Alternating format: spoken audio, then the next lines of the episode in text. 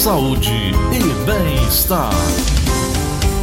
Muito se pergunta qual é a relação da tireoide com a pandemia com a Covid-19, o que é está acontecendo? Quem tem problemas na tireoide está no grupo de risco para o coronavírus?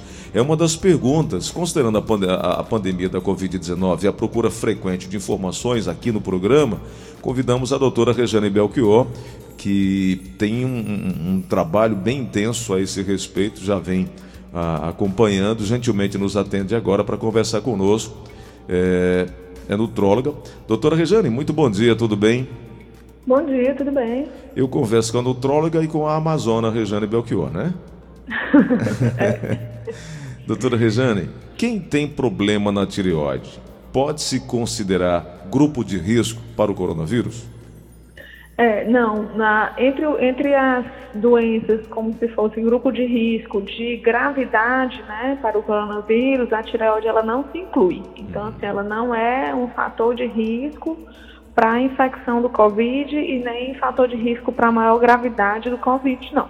Doutora, e, e, como é que é feito o tratamento do hipertiroidismo é, caso a pessoa tenha sido diagnosticada com o coronavírus? Muda alguma coisa? É, é na verdade, assim, a, a, quem, assim, atualmente o que, é que a gente está vendo, né? Que alguns pacientes com problema de tireoide, ou com hipotiroidismo, ou com hipertiroidismo, depois que desenvolvem o Covid, podem se descompensar da tireoide. Hum. Porque como o Covid é uma doença que ataca o sistema imune e as doenças da tireoide, a maioria delas são doenças imunes, né? A pessoa produz anticorpos contra a tireoide, produz a doença. É, quando a Covid se instala, ou depois da pessoa ter tido Covid, né? Que tem uma síndrome pós-Covid, é, pode descompensar da tireoide. Então, assim, é importante que seja reavaliado, né, o paciente volte para o seu médico para fazer os exames da tireoide novamente depois de ter tido Covid, para ver se precisa de ajuste de doses, ajuste das medicações. Doutora, em casos mais graves é, de pacientes com hipo e com hipertiroidismo, é, é preciso que esse paciente informe a equipe médica é, do problema que tem para que seja é, dado o caminho, o tratamento correto, né? É, exatamente. Principalmente assim, paciente quando se interna, né, que precisa manter Isso. as medicações que são feitas em casa, é importante que seja informada as medicações e as doses, né? Para poder, durante a internação, ser mantida a medicação para não descompensar depois. Uhum. Doutora, há um cuidado especial para a pessoa que tem um tratamento de câncer de tireoide, para esse período é, acometido com a Covid também? Também é, é a mesma situação, porque assim, o, quando a pessoa já teve CA, ela usa às vezes uma dose alta né, do hormônio para poder manter os hormônios equilibrados. E, e, e essa infecção ela está sendo bem misteriosa, né, assim, bem é, é, é, é, desafiadora e aí pode precisar realmente fazer essas mudanças, né? Precisar aumentar a dose, diminuir a dose. Uhum. Né? Alguns pacientes, eles nem têm problema de tireoide, nem nunca tiveram, e aí, depois de ter tido Covid, estão ficando com problema de tireoide. Então, assim, tem que chamar atenção para ser, para realmente os pacientes fazerem uma avaliação completa né, depois de terem tido o, o coronavírus, o Covid, a infecção por ele. O lado emocional fica mais abalado e quem tem é, um problema como esse, isso pode prejudicar ainda mais, doutor? É, isso, pior que pode, né? Na verdade, o, o é, é, a, a variação dos hormônios da tireoide, ela pode levar a algumas alterações é, é, neurológicas, né? Então, a diminuição do hormônio da tireoide, ela pode deixar a pessoa um pouco mais sonolenta, um pouco mais, é, é às vezes até, até, com alguma tristeza, né? Pode levar a alguns casos de depressão. E o hipertireoidismo, né? Que é o contrário, que é o excesso de hormônio, uhum. pode deixar a pessoa mais acelerada, mais nervosa, mais agitada. Então, é, é, quando está desorganizado o hormônio, ou para mais ou para menos, né?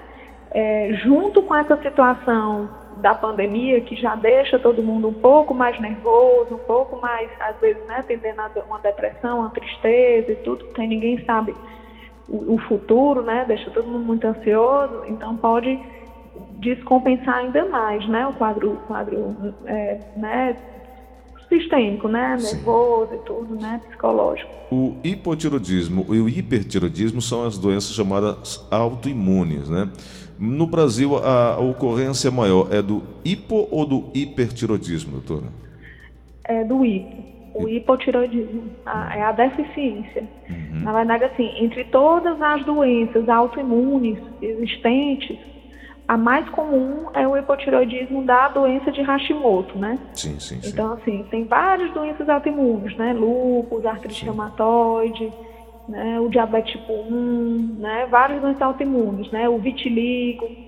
E, mas a mais comum de todas, de todas, de todas é o, o hipotiroidismo da doença de Hashimoto, né? Sim. O hipertiroidismo é mais raro. Agora, cada vez está ficando um pouco mais comum, mas mesmo assim é bem mais raro do que o hipo. O hipo também está. O hipo está sendo até estudado, doutora, a, a, a, de trazer consequências, inclusive cardíacas, né? Alterações é, no sistema cardiológico, né? Uhum, sim, né? Os dois, né? Os dois podem levar, o, principalmente em paciente que é um pouco mais sensível, né? Então, o paciente idoso é, é um paciente mais sensível e, e qualquer alteração, às vezes leve, pode levar a alguma descompensação, né? Cardíaca descompensação neurológica e tudo. Quem está no momento com cirurgia marcada de CA, é, deve manter essa, essa cirurgia, deve adiar um pouco mais em virtude dessa pandemia que estamos vivendo, doutor? É, é, é caso a caso, né? Assim, uhum. Assim, porque tem cirurgias que não podem ser adiadas, sim, né? Sim. Cirurgias com mais urgências, né? Cânceres mais avançados e tudo, e que, e que, que não devem ser adiados para evitar complicações, né? Uhum. A gente está vendo que muitas doenças estão sendo exacerbadas, estão sendo aumentadas e está sendo até causa maior de morte e morbidade porque as pessoas evitam ir para o hospital por alguma outra, outra doença, por medo de no hospital pegar o Covid. Então, quando chega na emergência, chega já descompensado, né? E aí, é, é, evitar operar uma coisa que já está num, numa situação mais avançada, ela pode levar a complicações. Agora, sim, algumas cirurgias podem ser esperadas, né? Mesmo, assim, o próprio câncer de tireoide é um câncer muito benigno, é um câncer muito pouco agressivo, ele não costuma dar metástase, ele pode esperar. Né? Eu tenho alguns pacientes que têm já diagnóstico de, de CA ou precisam de uma cirurgia de tireoide e que eu estou orientando a adiar dois meses, três meses, para os hospitais estarem mais vazios, né? Doutora, em relação à vacina, pacientes que têm a tireoide, eles podem tomar vacina sem problema, sem, sem preocupação? Pode, pode, A vacina né? da COVID, Não tem nenhum estudo que mostre risco em relação à a, a, a, vacina com a questão da tireoide, não. Né? Hum. Tudo é muito novo, a gente sabe que a gente tem que sempre estar tá pesando o benefício em relação ao risco, então assim, a gente está vendo que, que países que estão vacinando muito, né? Inclusive aqui tem um estudo aqui do Ceará que, que viu que sim, que esse segundo pico que teve do Covid, né, ele não está acontecendo nos profissionais de saúde, né? Isso, isso. Então, a população geral está tendo pico, mas os profissionais de saúde não estão tendo pico, porque todos eles foram vacinados. Então, é, mostra que está evitando complicações. Então, é melhor vacinar do que não vacinar. Uhum. A vacinação a gente sabe que é a nossa principal esperança. Doutora, é, o mais importante para passar também para o nosso ouvinte é que quem tiver disfunção tiroidiana busca o médico, né, que está ali acompanhando, busca informação direta com o seu médico, né? Isso, com certeza, né? E sempre fazer o check-up. É, atualmente, alguns profissionais estão fazendo atendimento de telemedicina, então, às vezes, o medo, né, de, de sair de casa, isso, ir com consultório isso. e tudo, pode ser reduzido fazendo os exames à distância, mas é importante estar fazendo os exames para não deixar descompensar a doença que já tem, né? Perfeito. Doutora Regiane Belchior, endocrinologista, conversando conosco. Doutora Regiane, eh, quem quiser um contato aí com o atendimento da senhora, como é que pode ser feito? É, pode ser feito no Instagram, né? Tanto o meu Instagram, que é doutora Regiane Belchior, quanto eu também estou no Instagram das, das clínicas, né? A Citicol e a Santa Clara. Perfeito. Doutora, muito obrigado, um grande abraço, boa semana. Obrigada, vocês também.